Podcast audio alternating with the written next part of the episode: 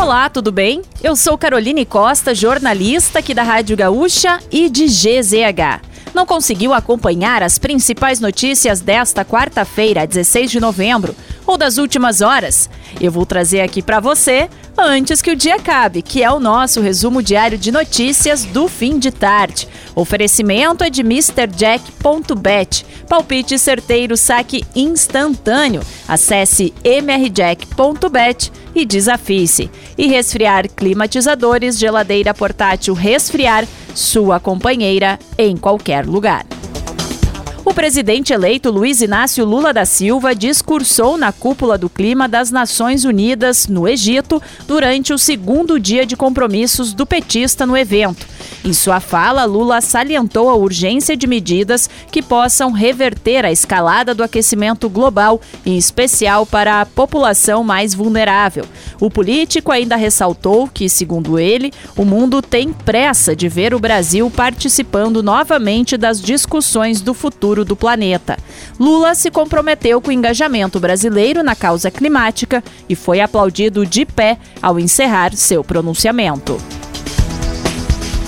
Isabel Salgado, ex-jogadora da seleção feminina de vôlei, morreu hoje aos 62 anos. A esportista estava internada no Hospital Sírio-Libanês, em São Paulo, desde a manhã de terça-feira com a síndrome aguda respiratória do adulto, isso segundo informações do jornal O Globo.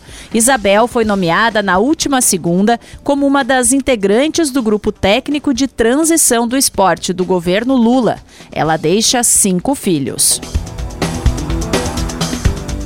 A Polícia Civil concluiu que o secretário de Saúde de Bom Progresso, Jarbas Heine, foi morto sob encomenda por motivação política ao custo de 50 mil reais. Ele foi baleado quando chegava em casa na noite do dia 10 de setembro. O secretário é filho do prefeito da cidade. Conforme a investigação, os mandantes do crime entendiam que só teriam chance de assumir o poder municipal se eliminassem Jarbas das disputas eleitorais.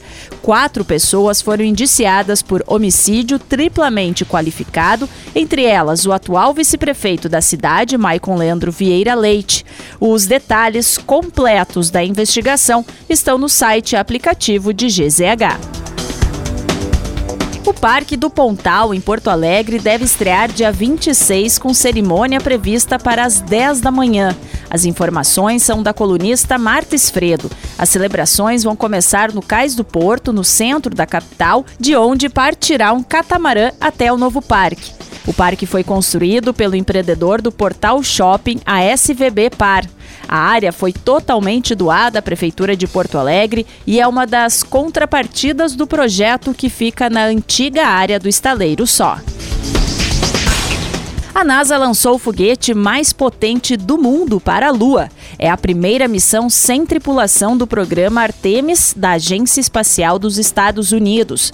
Após dois cancelamentos há alguns meses por problemas técnicos e passagens de dois furacões, a terceira tentativa teve sucesso.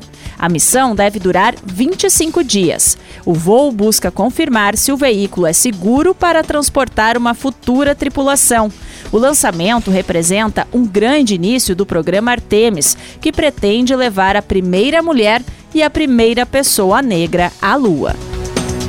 E para fechar o nosso resumo de notícias, antes que o dia acabe, tem a previsão do tempo para amanhã. A quinta-feira terá predomínio de tempo firme em todas as regiões gaúchas. Apesar do calor, segundo a Clima Tempo, também há risco de geada nos pontos mais altos da serra. A temperatura mínima é prevista para São José dos Ausentes, com 4 graus. Já a máxima de 35 é esperada em municípios como Alegrete e Pinhal Grande. Em Porto Alegre, o dia será de sol entre nuvens e a variação térmica fica entre 16 e 31 graus. Se quiser saber mais sobre algum desses assuntos e muitos outros, além dos nossos colunistas, áudios, vídeos, é só acessar gzh.com.br ou o aplicativo de GZH. Amanhã a gente volta aqui antes que o dia acabe. Até lá!